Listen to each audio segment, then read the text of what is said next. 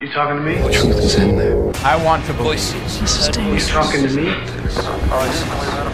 Voices. Heard voices. President Kennedy died Conspiracy at theory. 1 p.m. Well, I'm the only one here. Here's Johnny. Para Karen Douglas, psicóloga da Universidade de Kent, no Reino Unido, todas as teorias da conspiração compartilham a mesma estrutura, ou seja, apresentam uma teoria sobre um acontecimento ou aspecto importante e constroem uma explicação alternativa, geralmente vaga e desprovida de confirmação. Quanto mais vaga for a explicação, maior o apelo da teoria conspiratória. Normalmente, a explicação dada para esta deriva histórica está relacionada com o facto de não nos ter sido dada toda a verdade dos factos, ou até a verdadeira razão para a existência de determinado acontecimento. Outro aspecto destas teorias é dado pela forma com que os adeptos aderem à sua história. Por exemplo, os crentes da teoria da Terra plana geralmente são mais incisivos que os que acham que a Terra é de facto redonda, já que estes, em maioria, acham que não têm que justificar nada. Além disso, sabe-se que se uma opinião for apresentada de forma inteligente e que pareça bem documentada, ela pode exercer bastante influência nos restantes grupos de opinião. Elizabeth Noel Newman chamou-lhe espiral do silêncio.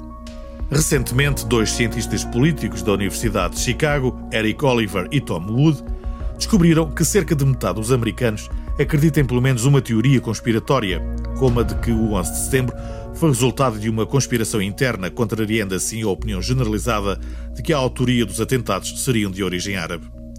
Há uma propensão para acreditar em muitas ideias que contradigam diretamente uma narrativa cultural dominante. Para estes investigadores, as crenças em conspirações nascem da tendência humana em perceber forças invisíveis, conhecida como pensamento mágico. Vem isto a propósito de uma teoria que se tem propagado nas redes sociais nos últimos tempos e que na realidade já existe há mais de 40 anos. É sobre uma alegada coincidência entre Abraham Lincoln e John Kennedy. Já que o referimos várias vezes. A falta de confirmação de factos leva a que muitas vezes meias verdades ou mesmo inverdades se transformem em dogmas absolutos. Mas vamos à teoria. Reza assim. Abraham Lincoln foi eleito para o Congresso em 1846. John Fitzgerald Kennedy foi eleito para o Congresso em 1946.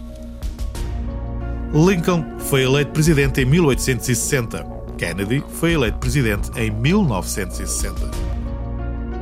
Os nomes Lincoln e Kennedy têm sete letras. As esposas de ambos perderam filhos enquanto viviam na Casa Branca. Ambos os presidentes estavam preocupados com os problemas dos negros norte-americanos.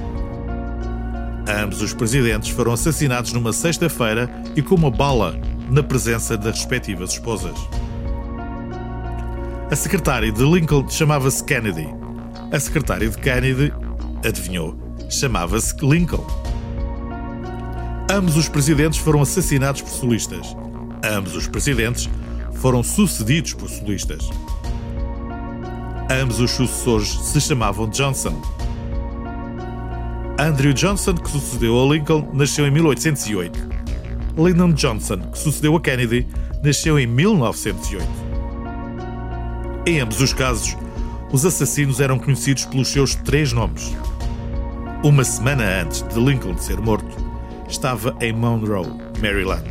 Uma semana antes de ser assassinado, Kennedy também estava com Monroe, mas a Maryland. Os nomes de ambos os assassinos têm 15 letras. Booth e Oswald foram assassinados antes do seu julgamento. Lincoln foi morto no Teatro Ford. Kennedy foi morto num carro Ford, modelo Lincoln. Lincoln foi membro da Câmara dos Representantes de Illinois em 1847 e Kennedy foi membro da Câmara dos Representantes em Massachusetts em 1947. O que é que isto tudo quer dizer?